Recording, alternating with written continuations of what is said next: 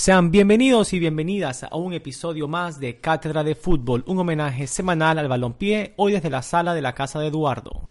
El episodio que le traemos hoy es acerca de las mejores fanáticas del mundo y como siempre no se olviden de suscribirse a nuestro podcast para recibir el último episodio al día. Síganos en nuestras redes sociales Instagram y Twitter y no se olviden de ir a Facebook y darnos me gusta. Ahora relájate, quítate los zapatos y reclina tu asiento, abre una cerveza fría y disfruta con nosotros porque acaba de empezar la cátedra del fútbol.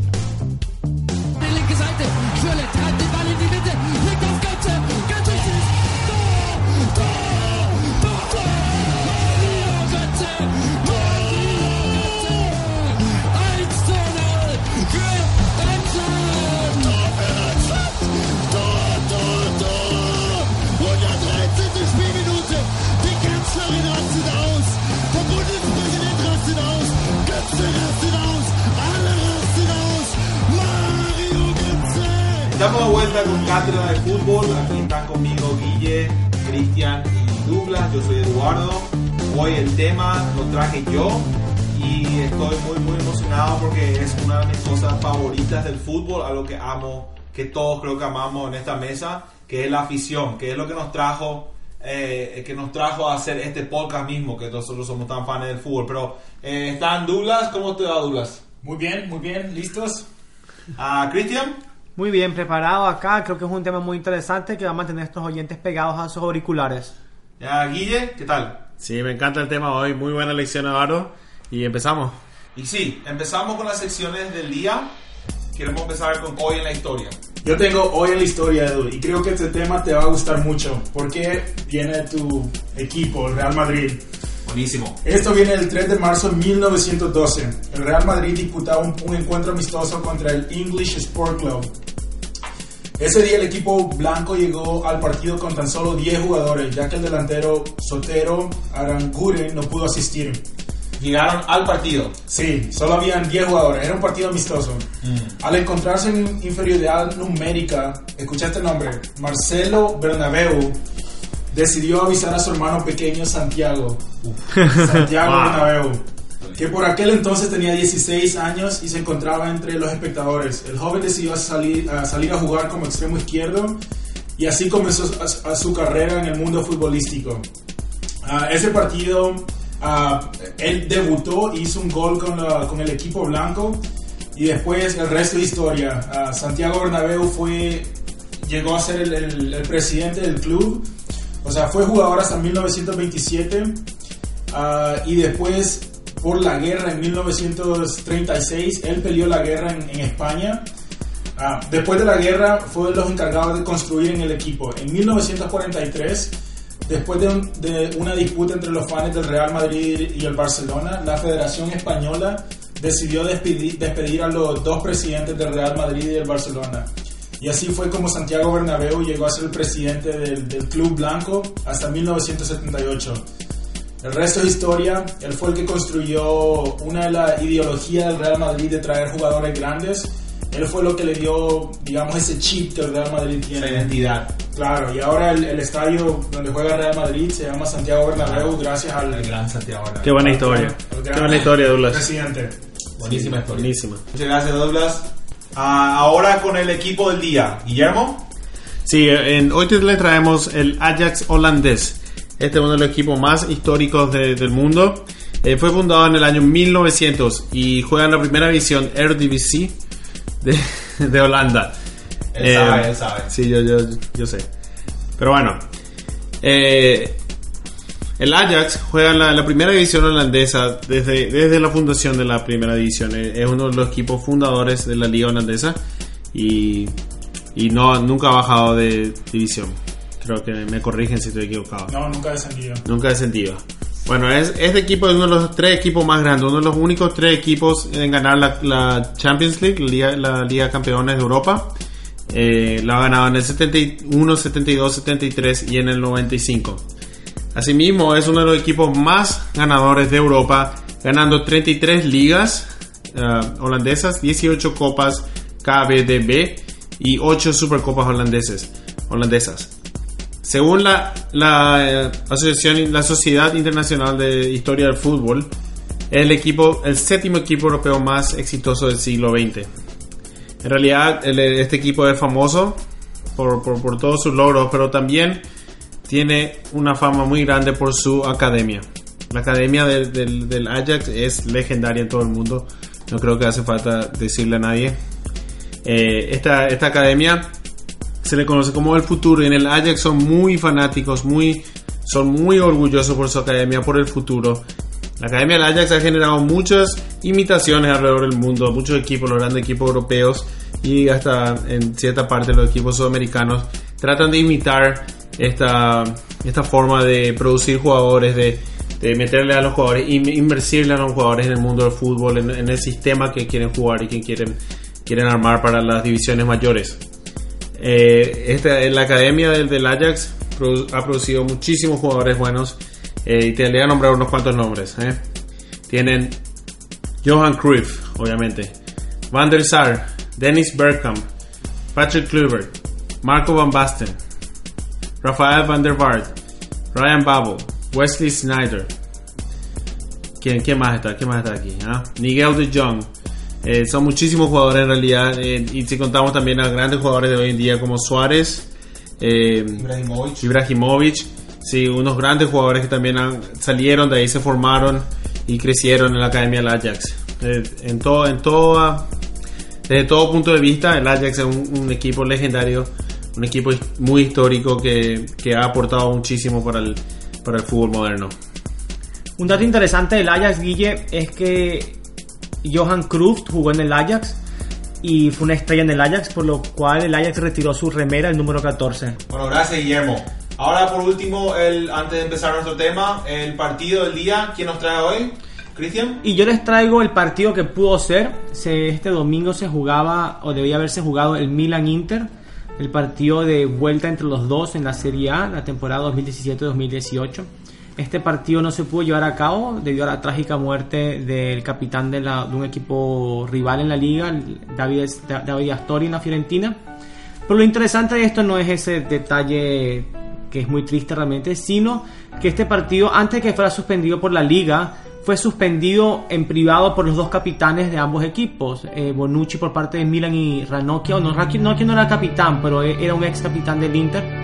Y los dos se comunicaron, se llamaron por teléfono y decidieron que aunque la liga no quisiera cancelar este partido, ellos no están en condiciones y por respeto a la familia no iban a, no iban a jugar el juego. Aún no tienen fecha para el nuevo partido, pero es lindo saber que para estos jugadores aún hay moral, aún hay valores y, y se y dejan saber que la persona está antes que, está antes que el deporte. Qué bueno, lo lindo del fútbol. A veces escuchamos tantas cosas malas del fútbol, pero es bueno escuchar estos gestos que, que hacen hasta los equipos más grandes. Una triste tragedia que obviamente deja a todo el mundo del fútbol de luto y es bueno ver que los jugadores tienen el respeto y el cariño que se tienen los jugadores. otro. En, en Italia siempre hubo, mucho- hubo ese respeto. Los italianos, yo creo que eh, tienen mucha, mucho, son, tienen mucha, sienten muchas emociones y tienen mucho sentimiento y, y- y- y, o sea, eh, siempre demostraron, eh, lideraron con, con ejemplo esas clases de, de actos. Sí. Pero bueno, muchas, muchas gracias Cristian. Entonces el partido no se jugó. No, no se jugó y está por cambiarse la fecha, no, no sabemos cuándo se juega. Entonces no ahora nos no- seguimos con nuestro tema del día, que, que es la, las hinchadas de los clubes.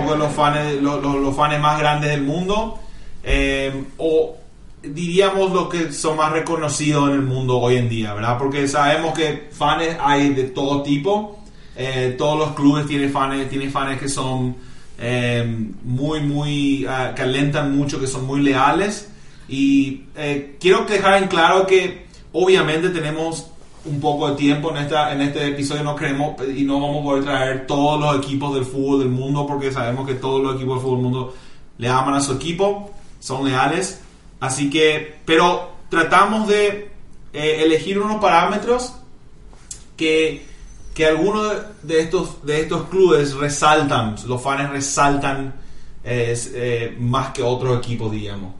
Y los parámetros que elegimos hoy son simplemente la atmósfera del estadio, y vamos a ver eso con las asistencias, con el promedio de asistencia de cada club.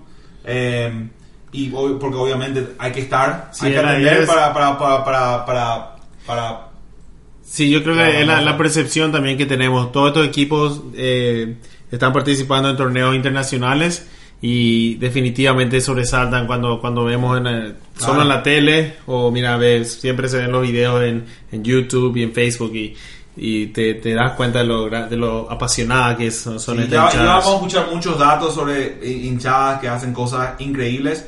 También es- vamos a ver apoyo del extranjero. En el extranjero es otro de, las, de los parámetros que miramos. La lealtad de los fans. Y también tiramos unos números de las redes sociales que hoy en día es algo muy importante. eh, ah, que, que- que agrega al club, que le ayuda a financiar cosas, financieramente más que nada. Y, y- y- obviamente sí, eh, las redes sociales hoy tienen mucho, mucho poder. Eh, quería hacer una pregunta a, to- a todos ustedes muchachos. ¿Qué es lo que más le- les gusta a ustedes de una hinchada de fútbol? A mí lo que más me gusta de una hinchada es que es una hinchada respetuosa con los demás asistentes al estadio, que sea que le dé la bienvenida a las familias de vuelta al campo. Creo que el fútbol gana mientras haya más niños, más, más, más familias saludables viendo un partido de fútbol y se mantenga la paz y la armonía dentro del campo y que el show esté en el campo, no en la grada. Ujú. Guille. Y a mí me gusta, me gusta mucho la- las cuando la hinchada tiene una conexión especial con el equipo. Eh, me gustan mucho los equipos que tienen una gran hinchada local o por lo menos una fiel hinchada local. Y pues, si pensaba, por ejemplo, en equipos en Inglaterra, en la segunda división o hasta en, en Sudamérica, en realidad en todo el mundo, equipos chicos que tienen su hinchada. Quizás no son 80 mil, quizás no son 100 mil personas, pero tienen su hinchada que es súper apasionada y súper leal al equipo. Eso me encanta a mí de, de la afición. Douglas. A mí lo que me encanta de la afición o la hinchada es que es la historia de cada, de cada afición. Porque cada equipo tiene una historia en la liga que juega y la afición tiene una parte muy importante en la historia de ese club. Entonces la, la afición es el jugador número 12. Sí, y a mí también eso es lo que me gusta. A mí me gusta cómo se, la, cómo se hereda el club familia tras familia. Me gusta el, el aspecto del familiar y obviamente eh, me gusta lo que aportan en la cancha. Yo quiero que ustedes, muchachos, eh, estén, se relajen y hablen con, del corazón, porque la hinchada es el corazón de cada club. Obviamente la gente es lo que, lo que crea la grandeza de cada club, más que nada, más que ganar títulos, más que ganar partidos. Así que eh, eh, todos estos clubes que elegimos, yo creo que son una, se reflejan todos estos parámetros de, de- de los que hablamos. Y yo voy a empezar con uno que me, me llamó mucho la atención, eh, porque me encanta la lealtad que, que muestran a, su- a sus, a su equipo. Se llama el Lech Poznan, es de Polonia. Ah, ¿ok? Creo que pronuncié, que pronuncié ese club, eh, pero se, se escribe L-S-H, LEC, Poznan, P-O-Z-N-A-N. Un club que probablemente na- ninguno de nosotros le escuchamos antes, eh, porque justamente nunca, nunca ganó títulos mayores y es lo que le hace, eh, lo que hacen estos datos eh, inclusivamente más impresionantes. Em, para empezar, la asistencia de promedio por partido es 40 mil personas. Para Polonia eso es impresionante. Em, ellos, uno de los datos más resaltables que yo eh, encontré fueron que crearon la celebración que se le llama el Poznan, eh, obviamente por, por el nombre del club, que es que, que se utiliza hoy muy famosamente los, los, los fans del Manchester City utilizan hoy que es, no sé si vieron los partidos ellos se- todos los fans se agarran se, se Ah, sí, sí, sí, cierto, cierto. y, dan la vuelta. y le, y le dan la, le dan la La espalda. Al, al, al, al, al- puta, a la cancha le dan la espalda a la cancha Eh, eso fue ellos fue, ellos fueron los que inventaron esa esa, esa Celebración. hinchada sí, esa celebración y como dije antes, eh, eh, nu- nunca ha ganado, no ha ganado nada, pero se, pero se le conoce mucho en Polonia que lo, eh, siempre llenan estadios a 40.000 personas en un estadio que es Creo que 40.000. 50, ¿De 40 mil? Sí, 43 mil, pero si contás que seguro en, en esos países separan los visitantes y los locales, o sea que le ponen 3 mil a los visitantes. Claro. O sea que ellos llenan su estadio, todo, todos los partidos. ¿Y qué les parece esa celebración de que, le- que le den la espalda al público? Yo, no, yo no la entiendo No realmente. conozco el origen, pero, pero yo creo que...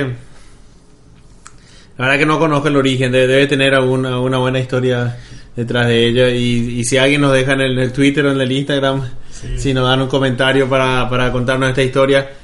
Pero a mí me, también me encantan estos, me encantan las celebraciones inusuales las fam- de las hinchadas, cuando todo el estadio sabe qué hacer en ese Claro, momento. sí, me encanta eso. Lo que yo no entiendo es por qué el Manchester City le copió la, la, la, la celebración. Bueno, seguramente no la copió, sino que la compró, pues, como hacen ellos. Lo claro, compran claro. todos los jugadores. Claro. Sí, claro. ¿Para qué cantera si puedo a punto de chequera? Claro, Claro, Eso- no. y eso es lo que te digo, una de las cosas al principio, que a mí me gusta la historia del club. Y si esto es algo de la historia del club, es un poco una falta de respeto, creo yo, si el Manchester City le, le Sí, como-. Sí, pero se copian muchas cosas, se, se copian entre la hinchada. No, no, no, no sé si tanto como falta de respeto, pero sí le, le- le llaman el Poznan, ya le dan Ah. el nombre. Le da- yo creo que Si le das el crédito al club, todo está poco bien. mejor, ¿verdad? Bueno, pero eh, creo que, que- que- este club es un, un buen ejemplo de demostrar, los fans demuestran con su lealtad que obviamente esto va más allá de los títulos, de las victorias y, y, eh, el último dato que quería dar en las redes sociales 1.2 millones de, fa- de seguidores que es un, un número muy muy muy impresionante para mí al Lech Poznan que o- Exactamente. honestamente nunca escuché de. No, si miran en, en el Poznan hay eh, 1.4 millones de personas, 2 millones de personas, perdón. En la ciudad de Poznan. En la ciudad de Poznan. Juntando todo, la gran, la, en la gran Poznan sería, la, la gran área del el área metro O sea, de ahí Cada, cada habitante tiene su cuenta de Instagram y Facebook. Claro, Claro, porque eso, justamente a eso iba a ir. Ah, hay, hay- hay que, hay que entender también, que la, que la gente que está escuchando entienda que hay muchos tipos de, de fans, ¿verdad? Que hay, hay tipos, de- hay hinchas que crecieron en el pueblo, que es el esposa, obviamente esa es su mayor Sí, base. son los, los hinchas locales. Que para mí es el amor más gente. fuerte que se puede tener para un equipo. Claro, sí. Sí. Hay hinchas también que crecieron al mira- mirando el partido, que son que como creo que yo, con- yo con el Real Madrid que crecí de, de chico mirando al Real Madrid, Cristian vos le- Desde siempre le di al siempre Inter. y Douglas al Barcelona y Guille, bueno, Guille es el de los olímpicos a muerte. Aquí, Sí. aquí ya lo parió el decano. O sea, hay fanáticos que De crecen corazón. y otros que se hacen. Claro. Y después Claro. están también las hinchas en las redes sociales que, que, que obviamente es parte, o sea, en- hoy en día las redes sociales es parte de la comunidad. Claro. Y, y- y en- entonces hay que también... Y lo último es las barra bravas, que vamos a hablar más, Claro más- que sí. más adelante. Bueno, eh, pero eso fue el Poznan. El siguiente club, creo que Cristian nos trae. Sí, les traigo un club que todos conocemos. Es un club muy lindo, a mí me encanta. Es el Manchester United de Inglaterra, que juega en el Old Trafford. Y dice que en las redes sociales tienen casi 100 millones de seguidores. Uf, sí, el que Noven- genera la- 97.9 millones de seguidores en las redes sociales. Es impresionante. Y más impresionante también es la asistencia al estadio. Tiene 66 mil personas por partido. Increíble. Increíble. Eh, es, un, es una hinchada famosa por ser el, el- O sea, cuando van al estadio, tienen el estadio más ruidoso de la Premier League.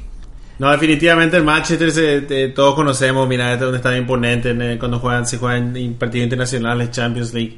Eh, siempre eh, intimida al, al rival, Y- siempre. y, es siempre. una capacidad de 75 mil personas. Y ellos le meten 66 mil, son fans. Sí, o sea, co- pero contarle los visitantes también, ¿verdad? Claro. Contarle los visitantes, sí, ellos, ellos, eso, es un- eso es un lleno total, ¿verdad? El Manchester United es un equipo muy grande también en Asia. Sí, en Asia tienen una gran... em, Bueno, te doy un dato, Dula, ya que estabas hablando de los fanáticos en Asia.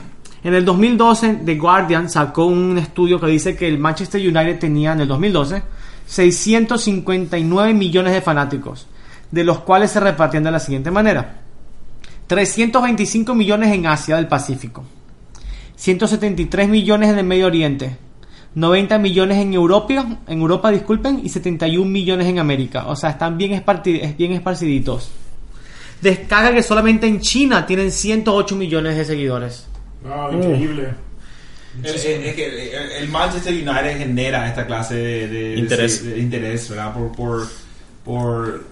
Por como, por, por- como equipo, por lo que ganó, con- por, la, por la traición que el Old Trafford y el equipo. Sí. También, también el Manchester, si se acuerdan, eh, creció mucho y eh, ganó muchos títulos, especialmente internacionales, en un momento clave donde, donde empezó a crecer, a, a explotar en realidad el, eh, las redes sociales, empezaron a explotar, ¿verdad? El, el internet salió Sí, súper el común. sí. A comienzos de los 2000 era, era hiper común el internet, ¿verdad? Y cuando eso, el, el Manchester United era uno de los mejores equipos del mundo. Y yo creo que por eso se ganó mucho, muchos fans. Más los nombres que aportaba el fútbol. La globalización tecnológica, televisión, radio, la, todo el mundo se conectaba más al internet y después le metes tipo gente, tienes a Rooney, tienes a, a Paul Scholes, tienes Sí. a Beckham, tienes a Cantona, tienes a Cristiano Ronaldo, yo- tienes a Van der Sar, no, puede- no- nada, ni podemos ir, hablar sin parar de las estrellas de los 2000 que, que, que llevaron al Manchester United por todos los continentes lo hicieron famosísimo. Claro. Sí. Y antes de eso eh, eh, tenía Cantona, Roy Keane, jugadores de mucha clase. Pero algo interesante del Manchester United también, y, y creo que tal vez de la liga inglesa, lo que me impresiona es que son de las pocas ligas donde vos podés ver que lo- las- los aficionados están prácticamente al lado de la, de la banca del- del- de, de los directores técnicos. Sí. No hay tanta seguridad, o sea, cuando ellos tuvieron un gran problema de, de hooligans antes, ahora eso se ha calmado muchísimo, que es algo que creo que viene el respeto que los aficionados o los hinchas le tienen al club. Al club. Espectacular. Y hubo, para lograr eso hubo un gran sanea- saneamiento en el fútbol. Eh, la policía del estado y la policía de las ciudades empezaron a aumentar la cantidad de multas. Económicamente era muy, co- era, era, era muy castigado meterse al campo, muy castigado causar problemas que te detenían. Y poco a poco no, no hicieron falta las barreras hasta que podemos ver hoy estadios muy lindos como el de Manchester United, donde hay pocos metros, un escaso uno o dos metros entre tú y el jugador. Sí, muy, sí, muy, muy, muy, muy cierto. Eh, ¿Sabes qué? Para el siguiente club nos quedamos en Inglaterra con el Liverpool. Eh, Douglas. Sí, si vamos a hablar del Manchester United, tenemos que hablar del archirrival que es el Liverpool. Que su estadio es el Anfield. Asistencia de promedio de 50.000 50.000 hinchas por partido. Y algo que es impresionante del, del Liverpool es que ellos tienen una canción que se llama You'll Never Walk Alone, o sería como Tú nunca caminarías solo Español. en español, que hay muchos jugadores, muchos entrenadores que llegaron al Anfield y que dijeron que la atmósfera que, que el Anfield crea, que la afición crea, es inigualable. Jugadores como eh, John Terry, que era jugador del Chelsea, que fue capitán de, la, de Inglaterra, dijo que cuando él jugó en, en, en Anfield contra el Liverpool fue uno de los lugares más hostiles que la, que la atmósfera se sentía como que, que era no, no podía explicarla dice que nunca jugó en otro lugar como en Anfield que era prácticamente lo- el rival de- del Chelsea en ese momento Sí. Sí, el, el, el Anfield del Liverpool ellos son, son equipos con mucha historia, mucha conexión a la ciudad. En el, bueno, en Liverpool tenés al, al Liverpool y al Everton, pero estos equipos son viejos y fueron formados por las por, por los, las uniones, los trabajadores de, de tren o cosas así, que crearon los sindicatos los sindicatos. Y con los, estos equipos fueron creados por los sindicatos de, de trabajadores del pueblo. Entonces crean una conexión en Inglaterra, en toda Inglaterra en realidad pasó esto, que una conexión impresionante con, el, con la ciudad, con la, con la gente. ¿verdad? Y, esto se ve especialmente en el Anfield, que antes de cada partido está la, la atmósfera es electrizante.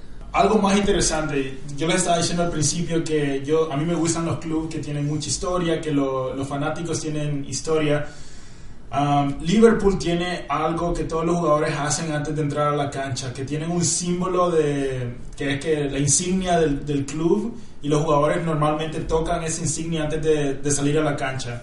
Y ahora el actual entrenador Jor- eh, Jürgen Klopp les ha prohibido a los jugadores que, que toquen ese símbolo, porque dice que para tocar ese símbolo se tiene que se tiene que ganar ese derecho con copas y con ligas. Entonces les ha dicho es la motivación que le ha dado a los jugadores que no van a poder hacer eso hasta que haya más ligas y más, más campeonatos. O sea que no, no me gusta tanto eso porque o, o sea, es una buena motivación en realidad, pero no quiero que se pierda esa tradición con el Liverpool porque eh, es justamente esas clases actos, ¿verdad? Esa- eso- esas, esa- esos actos chicos, pero que, que son significantes, que todo el mundo hace al mismo tiempo, es lo que trae la tradición y la pasión.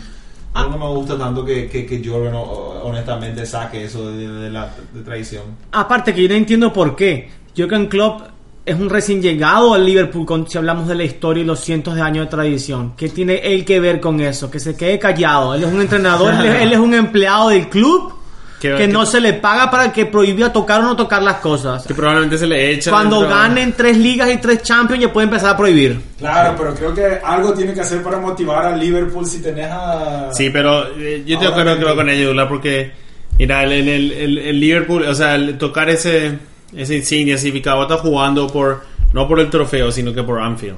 Claro, Entonces, jugando por los cierto, fans, eso Es ¿verdad? un buen punto, muy cierto. A Bueno, bueno, muchachos, nos estamos ah, desviando un poquito del tema, pero un dato muy interesante, Douglas, muchas gracias. Eh, el siguiente club que le traemos, eh, Guille nos trae de Escocia. Sí, yo eh, hoy te traigo el, el Celtic de Glasgow, Celtic Football Club. Eh, este equipo fue fundado en 1887 y en realidad tienen en, en Escocia no no no no un fútbol muy muy muy grande, pero este, esto, estos fans son de, de los más apasionados que, que yo creo que compiten contra cual- cualquier otra afición de, de- Europa y del mundo. Este, juegan en el estadio Celtic Park y promedian 55 mil aficionados por partido. En realidad, este, este es un número muy grande. ¿verdad? En, cualquier parte del mundo llevar 50 mil personas o más es, es impresionante. Su estadio Claro. tiene capacidad de 60 mil personas. O sea que, o- como yo siempre digo, ¿verdad? Así que vos le quitas, casi siempre dan 5 mil para el visitante, ¿verdad? O, o se pierden 5 mil en la organización o en el mucho, muchas formas. O sea que un promedio de 55 mil es que casi, casi lleno. estadio. Sí, siempre, siempre, siempre. ¿Verdad? Y, y este estadio es muy, muy especial. Eh, creo mu- muchos grandes jugadores eh, siempre admiran el estadio cuando, cuando les ha tocado jugar, especialmente por Champions League. Y, y un dato muy resaltante es que Messi recientemente dijo que tuvo la suerte de jugar en muchos estadios de Europa, pero ninguno se compara con el de Celtic. La atmósfera de los fans es muy especial. Y, yo creo que todo lo que vimos, eh, un algún partido del Celtic, en, no en vivo, pero en la tele, podemos eh, ser testigos de que sí, en realidad la atmósfera es muy especial. Sí, o- el- yo creo que la razón es porque, o sea, una de las razones, siempre muchas razones, pero viene otra vez al, al fútbol inglés o en, en las islas inglesas, donde tiene una conexión especial con la gente. Y en este caso es la religión, en, en Glasgow, este es el equipo de los católicos. Te puedo decir un dato. Sí. 74% de los fanáticos del Celtic se autodenominan católicos. Sí, eso crea una gran conexión en, reali- en realidad con, con- con su gente y hace que la gente se vaya al estadio, o sea, llena el estadio siempre y, y crean otra vez un- un- una intimidación al, al rival que, que es muy especial en Europa. Y lo impresionante de este club es que normalmente tenés equipos como que mezclan la, el, el fútbol con lo político. Este es un equipo que mezcla la religión con el, con el fútbol. Sí, el clásico con los Rangers es un clásico mortal, ¿verdad? Los Se Rangers. llama La Vieja Firma y tienen un clásico, supuestamente en unos lugares se ha conocido como el clásico más viejo del mundo desde 1890. Uh, sí. O sea, esto suena más como una secta que como un club, me estoy dando cuenta. Prá- prácticamente. Sí, es lo que iba a decir, es, es- es- es en lo que, Glasgow. es lo que le es lo que le da un, un sentido de orgullo y de, y de identidad a toda esa gente que no que obviamente pero pero Que casi nada más le da, no, no, ni siquiera a un partido político quizás no le da ese sentido de orgullo. Claro. Y ni siquiera, nada, no tienen, bueno, no que no tengan nada en la vida, pero es una, un- una gran un gran presencia, un gran componente en la- en la vida de ellos, Bueno, en su identidad. Un, un- un dato interesante, a- a- este fin de semana creo que fue, el Celtic estaba jugando un partido. Estaban en, en el Instagram, en un Instagram de, de Football is Life. Si ven, el capitán del Celtic recibe dos patadas, pero patadas así. Bien puestas. Serias, serias. Las dos rojas. Las dos rojas. Y en, en, en, en, otro lugar del mundo era, le rompían la tía del peroné. Le da las dos patadas, se cae al piso. En vez de él de levantarse y, y- y irse, se levanta, se da la vuelta a su público y, y hace así como, como un increíble Hulk. ¡Ah! Que puede aguantar, que puede Y aguantar le más.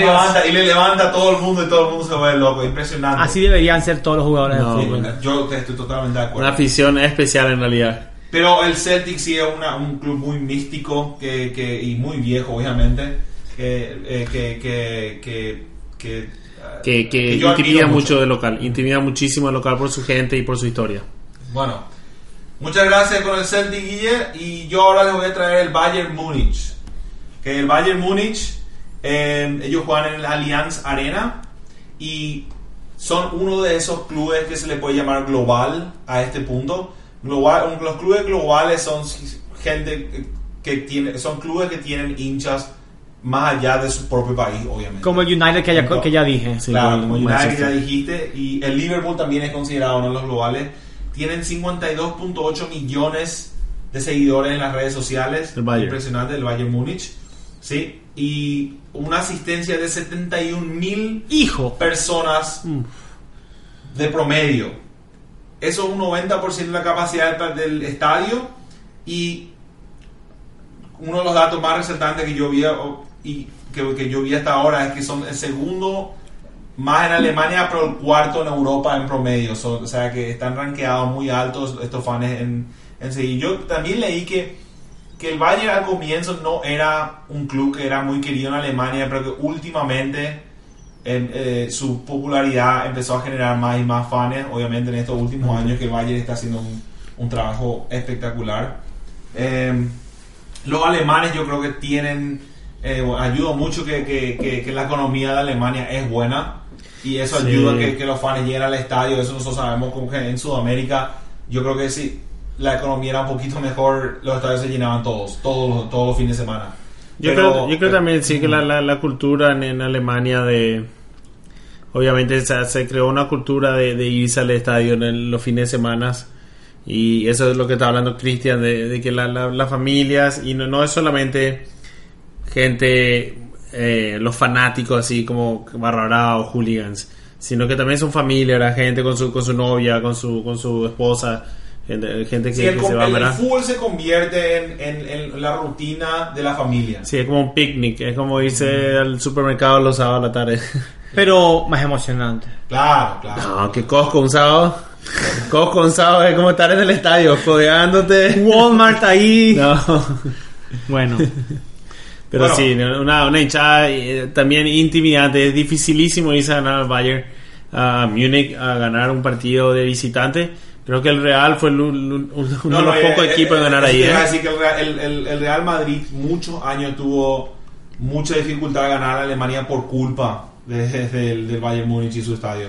Sí. Creo que fueron como 10 años que el, que el- que el Bayern- que el Real no podía ganar a Alemania. Y yo creo que eh, la gente, la, la afición, muchísimas veces es el, el factor X. Es lo que le, le- le- es lo que hace la diferencia entre dos equipos. No, claro. Porque un sí. equipo, mira, le voy a mirar al Bayern y al Real, son equipos que tendrían que ser totalmente eh, iguales, ¿verdad? o sea, muy, muy partidos muy competitivos. Pero vos ves que cuando van al Bernabéu, el, al Bayern le tiembla un poco las piernas y lo mismo al Real cuando van al, a, a Múnich. O sea, estos son jugadores súper experimentados y lo mismo, estas hinchadas les, estas hinchadas les, les, les intimidan, crean una atmósfera No, ¿sabes intimidante. Se nota más cuando es en, en lo negativo en realidad. Y, y yo eso le iba a mencionar ahora en esta lista que vamos a, de que vamos a hablar en este episodio. No le incluimos a equipos como el, Ba- el Barcelona y el Real Madrid, honestamente, porque el, el, el- en los, estos últimos años, creo que la hinchada, especialmente en el Real, fue, tuvo un efecto muy negativo en el equipo. Cuando estamos ganando, sí, cierto, la, la gente está ahí y, y apoya, pero apenas empieza a jugar mal y el Real y muy, muy rápidamente los, los fans se... se, se- Usted convence más ahí ahora del Riga. y, no, y, y entonces Que es, un- falla. es un problema, es un problema muy serio porque el Real tuvo, tiene talento impresionante que, que jugadores como Isco y Asensio que tardaron en, en elevar su Desarrollarse. desarrollarse porque no porque les pone nervioso, Claro. nervioso.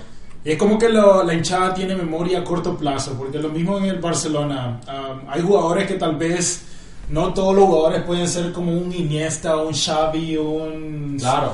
un, un Neymar. Que, o sea, que tenés que darle un poco más de oportunidad, pero al momento que hacen un error ya tenés la presión de la, de la hinchada y, y por eso por eso mismo los dejamos afuera también. Y yo, y, y, y- esto, el punto es que esto, honestamente, los alemanes son, los alemanes, es lo que yo admiro de los alemanes. Ellos, ellos ti- tienen mucha lealtad, le apoyan a su equipo, le apoyan a los jugadores y, y- y como vamos a escuchar más en el, en- en el otro club alemán que tenemos más tarde, eh, son, son, son uno de los mejores fans del mundo. Bueno, el siguiente es un grande. Cristian, prepárate bien porque este es un club que hay que, que hay que Sí, yo. Bien. Viene el River Plate, un equipo muy grande, del cual quiero ser conciso y al grano. No quiero dejar duda ante su grandeza. Juega en el Monumental. Tiene dos, mi- bueno, debe tener más de 2 millones de seguidores en las redes sociales y tiene un promedio de 54 mil espectadores. Si nos vamos a su estadio, su estadio tiene una capacidad de 75.699 eh, eh, eh, espectadores. Y de verdad, eh, verdaderamente es un número bastante grande el que puede llevar a la, campa- a la cancha todas las semanas. especialmente en, en- en- en lugares donde como en Argentina que la economía no, No está bien, no. no, no- no está tan bien o- Sí, el poder no adquisitivo ayuda. de la gente, de los argentinos que sufre mucho, es muy... Pero están muy- mejorando. Macri lo destacó un poquito, pero esto no es política.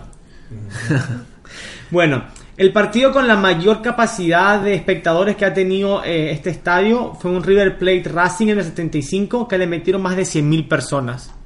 Claro, Es cuando un- eso no había No habían sillas, no habían sillas. todo parado. Los niños encima de los papás, el papá encima de la mamá y la mamá encima de la abuela, todos, todos montaditos. No habían códigos de seguridad. No hay No, para bien. qué, se va a ver fútbol, no estar seguros.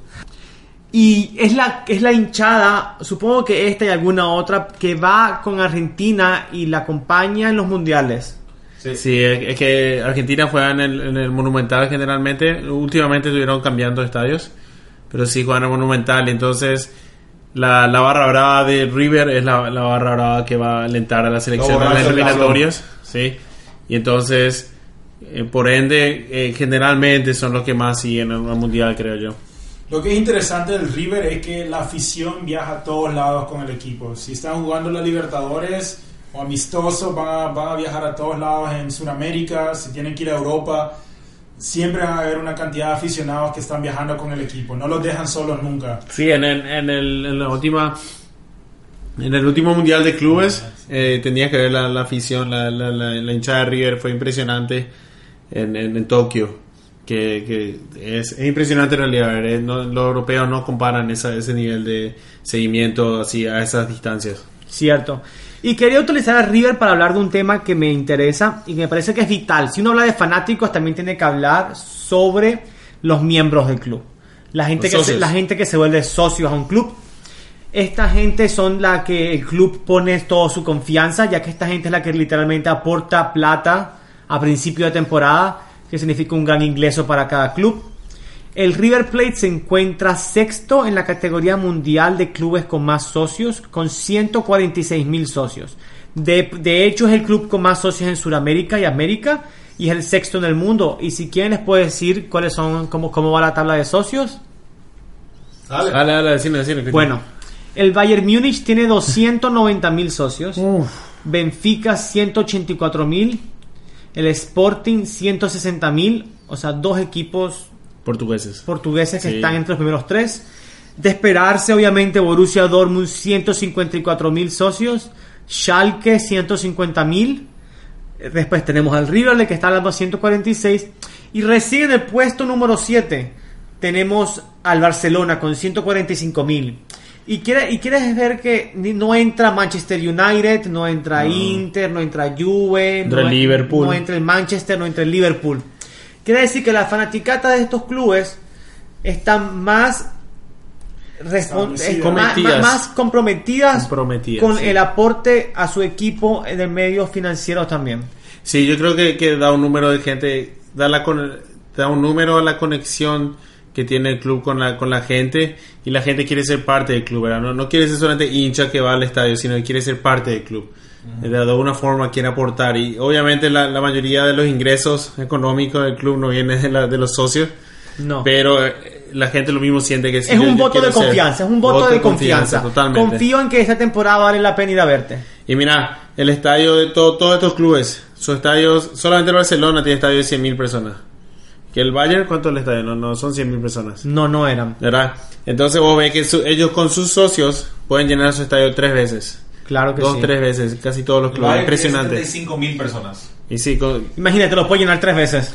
No, solamente cuatro veces. socios. Yo co- Cuatro. no sé cómo decir, me, me supongo que deben pagar alguna mensualidad más, más alta si quieren tener la butaca en el estadio.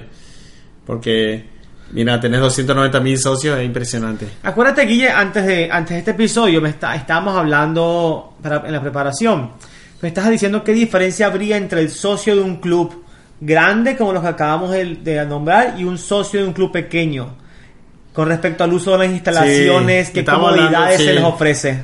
No, estamos hablando, estamos hablando de, de que el club, lo- todos estos clubes de fútbol cre- nacieron, o la, la mayoría, especialmente los que son muy viejos, nacieron como clubes sociales. En, el- en Inglaterra los sindicatos o los grupos de trabajadores se juntaban a hacer un club social para, para las familias. Y, y eso es algo que se mantiene, especialmente en los clubes más chicos. Y yo creo que hasta River Plate mantiene eso hoy en día, donde si vos sos socio del club, vos podés usar las instala- instalaciones. Vos podés ir a la pileta en el verano, podés ir a, a hacer los asados en las parrillas. En, el- en Paraguay así es, ¿verdad? En el Olimpia. Vos podés, si sos socio, podés irte a usar la canchita de fútbol 5. Ese es tu beneficio, aparte de tu claro, entrada a la cancha. Sos parte del club, club socialmente. Sos parte del club no solamente como hincha, sino que también socialmente. Una linda, linda tradición que, A mí me encanta. como dijimos, mantiene a la familia unida al fútbol. Claro, claro. Hace, hace que el equipo sea más, vaya más allá del fútbol, sino que sea parte del- de la identidad de la familia. Espectacular. Bueno, ya que estamos en Argentina con River Plate, no podemos dejar de hablar de Boca Juniors. Sí, dale. Eh, creo que Guille nos va a traer eso. Sí, traemos a Boca, otro gran equipo de Argentina, quizás el más grande. Estas discusiones sobre quién es más grande. eh, uf, eh, cualquier bueno cualquier gen- persona de, de Argentina va probablemente puede discutir por, por días y días. Pero bueno, Boca Juniors obviamente juegan en la bombonera. Tienen 3 millones de seguidores en, el- las redes sociales. Eh, si mirá que Argentina tiene 27 millones de personas, o algo así, debe tener 30 o 40 ahora, pero lo mismo, 3 millones es un número altísimo. Tiene asistencia de promedio 50 mil personas a su, a su estadio, a la bombonera. Y yo creo que no, no, no hace falta decir mucho de esta, ¿verdad? la, la 12 es una hinchada que en realidad revoluciona y innova muchísimo en el, en el sentido de aliento y de, y de, de pasión Sí, y de una- seguimiento. Una de las cosas más impresionantes cuando uno va al estadio en, en lugares como, bueno, yo que yo personalmente en, Sudamérica esto es muy se practica mucho, también se practica mucho en Inglaterra y en Irlanda, en Escocia, que es el cantar. Y que últimamente en Europa, en, en, en, en el- Europa, en España, se está, se está usando más, se está, Claro. se está- están empezando a, a- a aplicar la misma cosa, pero en- eh, la 12 de, de Boca es impresionante como, No, como alienta. que alientan, ¿no? Yo hay, hay- hay dos cosas que quiero decir, mira, antes, antes que ustedes entren un poco. Una es esa misma, la capacidad de alentar cuando están perdiendo. Vos, si alguna vez vieron un partido de Boca, hay partidos donde entra, eh, le meten gol, le meten gol a Boca, y vos lo escuchás a las 12 empieza a cantar más fuerte. Es como que ellos acabaron de meter A- un gol. Ahogan el, el, el, el ahogan grito de gol totalmente el grito, grito de gol, ahogan totalmente eh, cualquier emoción casi que, que el, que el- que el otro equipo pueda tener. Y eso es, una, es impresionante. Vos, sí, yo mirando la tele, ¿verdad? Yo nunca, Claro, nunca un fui a la bombonera. apoyo impresionante que te dan. Y lo segundo es algo muy. un- un- una curiosidad muy grande de este estadio: es que el vestuario visitante está debajo de la, po- de la 12, bajo la popular. O sea, esa gente no está tranquila La en el gente vestuario. está saltando y todo tiembla en el Tiembla, vestuario. tiembla. todo tiembla en el vestuario. Hay Late. mucho- todo hay- late en el vestuario. Hay muchos videos en, el, en YouTube donde vos le ves la, a Al la- equipo a la- visitante. al equipo visitante. Sí, eh, está abajo mismo. Y eh, eh, late ahora, no tiembla. Sí. La bombonera. Pero bueno. tenía un, un- un fan de Boca. Sí, claro. Pero y eso es algo impresionante y, y creo que algo que usan los de Boca usaron para intimidar al, al- al- al rival. Sí. ¿verdad? Estar desde antes del partido, antes Están que ellos escuchando. pasen a la, a la- entren a la cancha, ya, ya están escuchando la gente El- saltando el sobre ellos, Crespo- ahogándole. Crespo, que jugó en River, le dijo últimamente, hace poco nomás dijo que, que la, la bombonera no late La bombonera tiembla porque está a punto de caer. No, y de hecho, con eso, yo vi un video donde hay una rajadura que están, pues, creo que... Que donde los fans entran. Donde los fans entran, que vos ves cuando el No. estadio late o, o- o Sí, está... cierto. Que se mueve la... O sea, que vos puedes ver las dos fisuras como se, se deslizan del uno al otro. ¿Cómo que es donde los fans entran? ¿Entran cuando se abre? No. No, no, no, No, no, no, una no, no. rajadura, una pequeña... No, no, pero hay también, en la bombonera había un agujero. Hay, hay un, un- en, en E ESPN salió que hubo un agu- había un agujero en la pared que se había roto. Donde los fans estaban entrando y uno se quedó trancado ahí. No. Sí. Pero bueno, sí, no, una, una afición muy apasionada. El número de socios, Cristian, que vos estás hablando, 143 mil.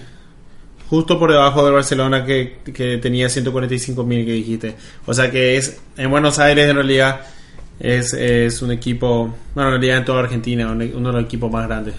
Algo interesante de Boca también es que el estadio, la bombonera, está metido en el barrio eh, De la Boca. De, de la Boca. Sí. Que cuando vos llegás al estadio está totalmente tapizado de los colores de, de Boca. Bueni- buenísimo, Punto. buenísimo, buen- buenísimo punto, Douglas. Es, sí, to- todo el barrio alrededor de Boca está pintado de amarillo y azul y con, con, con pinturas de, de Román, de Riquelme, de Tevez y de, obviamente, Maradona. De las leyendas, De Maradona. las leyendas, sí, y, y es cosa que la gente hace, los hinchas, ¿verdad? Es gente que dice, mira, yo tengo mi, mi almacén aquí, bueno, pum, le pinta Maradona. Es impresionante, es casi como, es impresionante, Sí, es como una, llegar a un pueblo lleno de fútbol. sí. Lo van a cerrar ese estadio, o sea, le van, van a cerrar el círculo, la gradería. Ahorita mismo es una media luna con, con, con el edificio. Y claro, ahora que Macri es presidente, entonces los impuestos argentinos van ahí. Claro, a ser- bien utilizados para Claro. el fútbol. Y bueno, estamos eh, llegando hacia el fin. eh, tenemos dos clubes más. El siguiente, ya hablamos de Argentina, hay que hablar de Brasil. Flamengo. Y Douglas nos va a hablar. Bueno, sí, el Flamengo. Ellos juegan en el Estadio Maracaná, uno de los estadios más, el estadio más grande del mundo. Sí, en un momento fue el estadio más grande del mundo, pero hoy en día, por razones de seguridad, bajaron el, el número de. Sí, esa de- estupidez de ponerle sillas al estadio. Sí, ya no, y salida de emergencia, esas cosas. Sí, no salida de qué. emergencia, baños. No, claro. ¿Para qué? Sí, todas esas cosas que hacen el, el fútbol un poco distinto. Pero les voy a dar un poco de, de datos de, del Flamengo. Es el equipo más popular en Brasil. Y en Sudamérica. En Sudamérica también. Supuestamente tienen eh, casi 40 millones de, de hinchas. Esos fueron números del 2010. Y la FIFA lo, cata- lo catalogó como uno de los equipos más gloriosos del siglo XX. Es uno de los clubes más ricos de Sudamérica. Y supuestamente el segundo club más rentable en Sudamérica también. ¿Más qué? Wow. Rentable. O sea que si compras el club, haces tu plata de vuelta. Ah, ya. Sí, y Algún chino ya va a venir a No poner lo la digas plata. muy fuerte que te Algún- escuchen los dueños del PSG que están Sí, eliminados no, y lo claro. compran. Bueno, algo, eh, uno- unos hechos muy impresionantes también es que en 1963 eh, la asistencia en el estadio llegó a ser de 194 mil aficionados en un partido contra Fluminense. Y también en 1983 un partido contra Santos llegaron a haber 155 mil fanáticos en el estadio. O sea, Ciento- 194, casi 200 mil personas. sí, no, no me puedo ni imaginar La, la Lo que pasaba ahí. Impresionante. La cantidad de metedera de mano entre toda esa gente pegadita. No, una sí. tocazón ahí de- también. A los Jara, Pablo Jara. eh. En Brasil hay mucha gente, ¿eh? No, eh, imagínate que Río es una de las ciudades más grandes de Sudamérica, probablemente la más grande. Y eh, cuando yo me fui a Río en, en la Olimpiada, la gente de Flamengo estaba por todos lados, ¿verdad? Y el club, lo interesante es que el club es un club, o sea, no, no se ve como un club muy grande. Yo, yo pasé enfrente, está junto enfrente de una bahía, no, no me acuerdo cuál bahía, y donde hacen regata, porque fue fundado como un club de regatas, era, no era un club de fútbol. Wow, no Y- sabía ese dato. Y sí, se llama Club Regata Flamengo. ¿Qué sé yo cómo se llama el Flamengo? Bueno, pero bueno, y, y el- o sea que el, el club parece un club de remo, ¿verdad? Pero vos si sabes la historia y conocer los hinchas, ellos sí. Y yo hablé con un hincha de Flamengo y yo le pregunté, "Ey, ¿dónde está el estadio? El estadio de Flamengo en realidad. Y él me dice, bueno, el estadio de Flamengo es el Maracaná, me dice. Pero en realidad el Maracaná es estadio municipal, no, no es de nadie, no es ni un club. Ah, Pero él me dice, no, no, no. ellos- pero ellos dominaron obviamente No, el, la asistencia. Claro, yo, yo ahí juegan su partido local, porque su Ah. estadio verdadero es muy chico. Pero fue muy simpático. El, el, el, bras- el brasilero se ríe, se ríe y me dice: No, mira, acá en el estadio del Flamengo de Maracaná. Y hay mucho equipo en, en, en, en. Río. Muchísimo equipo, pero el Flamengo domina. Claro. ¿Y cómo es este equipo en Sudamérica? Muy querido, muy odiado. Bueno, No, es muy amigo del Corinthians. No. Es jodiendo, son máximos No, no. rivales. Son ami- mira, son ami- yo creo que Flamengo es un equipo muy admirado. Sí. Como- Es así como Boca, así como. Un estadio dificilísimo ir a jugar, mira. Cuando Olimpia, Olimpia la última vez que fue a jugar, me acuerdo, estaba mirando yo aquí a la, a la medianoche, estábamos perdiendo 3 a 0. 3 a 0 y empatamos 3 a 3 en los últimos 12 minutos. Pero fue una hazaña, porque este estadio, la hinchada y el club lo que es, es no, no es un estadio difícil de conseguir un, un resultado positivo. No, perdón, no es un estadio fácil de conseguir un, de conseguir un resultado positivo. Claro. Y este 3 a 3 de Olimpia es considerado una de las hazañas más grandes del club de los últimos 20 años. O sea, después de ganar las copas internacionales que ganamos. Es una de las hazañas más grandes porque en realidad fue un partidazo y con el- o sea, pelear con, tanta, con tantas adversidades fue un resultado súper positivo. Bueno, llegamos a nuestro último club, que es el Borussia Dortmund. En mi opinión, eh, tiene los mejores fans del mundo.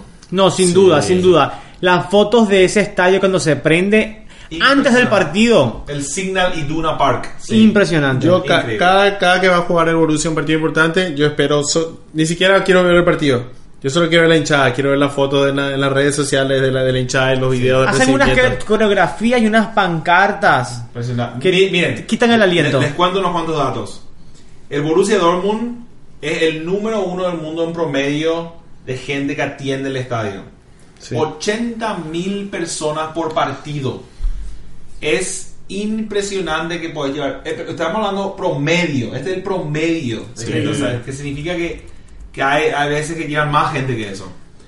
Am, el- el- en, la- en las redes sociales 21 millones, pero el, lo principal de Borussia es que la, cuánto la gente, su gente del mismo pueblo le sigue. ¿Cuánta gente dijiste vos que había en, en Dortmund? En, en- Dortmund hay, hay 500 mil personas, pero esto, escuchen esto. En la final de la Champions del 2013, Espera, espera, 500 mil personas, o sea que casi el 20% de, de la- de los habitantes van al estadio. al estadio todos los fines de Todos semana. los fines de semana. ¿Y cuánto era la asistencia promedio? El promedio es 80 mil. No, 80 mil promedio, Y la capacidad del estadio son 81.300 nada más. claro, llenan. Eh, claro, el 80 mil es una- un redondeo, mira. Pero si tienen 500 mil habitantes, el 20% de los habitantes, Claro. uno de cada cinco. Va al estadio y, Va al tiene- estadio. y es socio. Bueno, pero espera, espera, escucha esto. El, en el 2013 en la Champions, creo que fue que cuando, en Wembley, cuando jugaron contra el Bayern, la final, los oficiales del Wembley reportaron que 450 mil órdenes de tickets fueron de Dortmund. Cuando hay solamente 500 mil personas en el estadio. Eso significa solamente 50 mil personas de 500 mil No ordenaron. no ordenado. El 90% de la población Eso es lo que tienen que quedarse a trabajar. de Dortmund. Y se quedaron los policías, los Los niños, niños, los los, los, los, niños. los bomberos, los niños. No, no, Cristian, se quedaron uno, una- un adulto por 10 niños para cuidarle. Claro. Todo- todo y era resto- policía ese adulto. Claro, los policías. bueno, eso, eso eh, eh, eh, eh, un dato increíble. También cuando en ese mismo año que le eliminaron al Real Madrid en la semifinal, 20.000 fans viajaron a la semifinal del Real Madrid para poder... Al Bernabéu. Al Bernabéu para un alentar. cuarto, un, un cuarto del. Bernabéu. Casi. No, no, 100 mil personas. 100.000 en el Bernabéu, personas, ¿verdad? un quinto. Un quinto. Un sí. quinto del Bernabéu. Wow. y lograron ganar al Gran Real Madrid y lo más in- importante de todo que, en el que, que fue lo que todos esto, estos parámetros nosotros el- al comienzo de- del episodio hablamos lo que le hace más querido al Borussia Dortmund es que generalmente cuando viajan son fans que, eh, eh, que, que se llevan bien con la población de ese mismo pueblo donde el partido está pasando. Eh, tienen una fama de ser, de, de llevarse con, con la gente del pueblo. Yo te voy a decir algo. A mi hermano tuvo la oportunidad de ir a ver un partido Arsenal contra Borussia Dortmund en, En Londres. En Londres. En Londres. Y me contó que, que Arsenal, siendo lo- los locales, estaban callados. El equipo Dortmund estuvo cantando todo el partido. No se callaron, no pararon de cantar en todo el partido. Un equipo que... Sí, es- es- principio fans llevan a otro nivel el... el- el- Sí, pero no quiere decir nada cuando hablas del Liverpool contra el Arsenal. Los fans del Arsenal no tienen ganas de vivir ya. Esas son, son fanáticos que no tienen razones para apoyar a su equipo. También, Sí, ya también. terminales. Son terminales, fanático terminal. Vos sabés que yo... Si sos fan del Arsenal...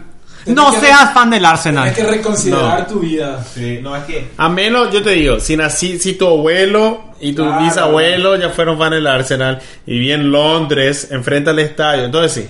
te Claro. doy. Pero si naciste del 80 para acá, te puedes No. cambiar sin ser criticado, no te preocupes. Claro. eh, eh, eh, Cámbiate al West yo- Brown, mucho yo- mejor. es que yo, yo, vos sabés que yo cada vez que, que veo los resultados de los partidos, yo no, no entiendo cómo Wenger sigue, sigue presentándose. No, a está, la- está cambiando de a tema. la- no, no importa, boludo. Podés hablar un ratito. Bueno. Bueno, lo que pasa con Wegner es que él hizo un pacto con el diablo. Y le dijo, yo te entrego a mis cinco primogénitos y tú me, y tú me mantienes como técnico del, del Arsenal. No hay otro motivo por el cual él pueda seguir estando ahí. No, yo creo que él debe ser, debe tener alguna relación con el dueño. Se hacen la jarita. Un toma, un, otro. un toma y dame.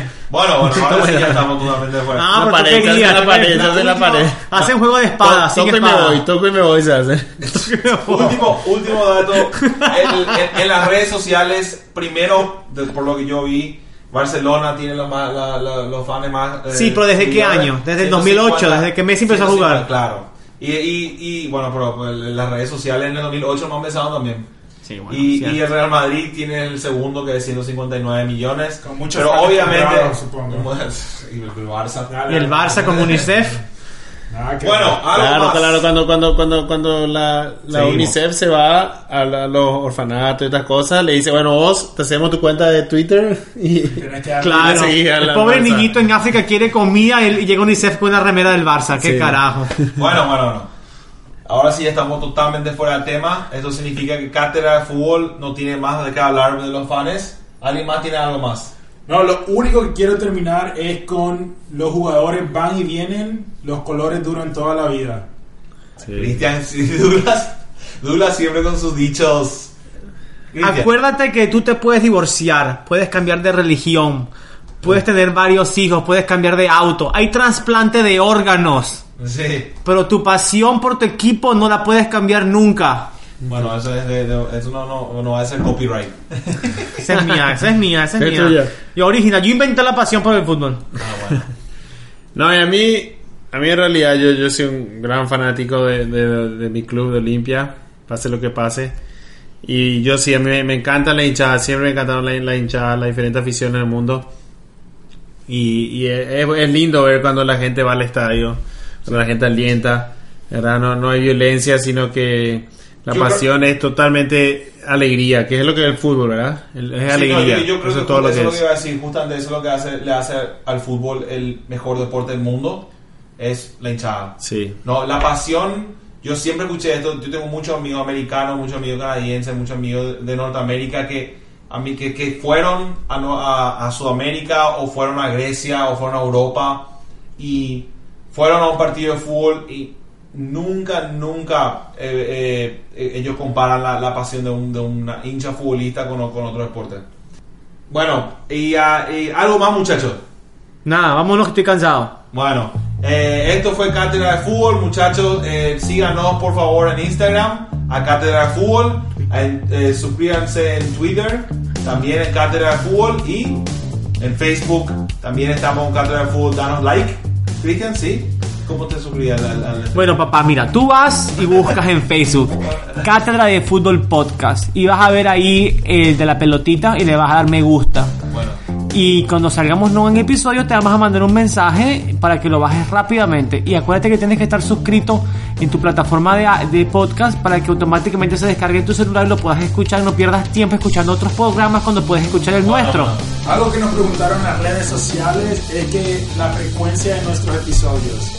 ¿Cuándo vienen nuestros episodios, capitano? Dígales. Un episodio semanal y hay nuevas secciones y nuevos episodios intrasemanales por venir que les anunciaremos prontamente. Pero por lo menos uno a la semana todos los domingos les traemos.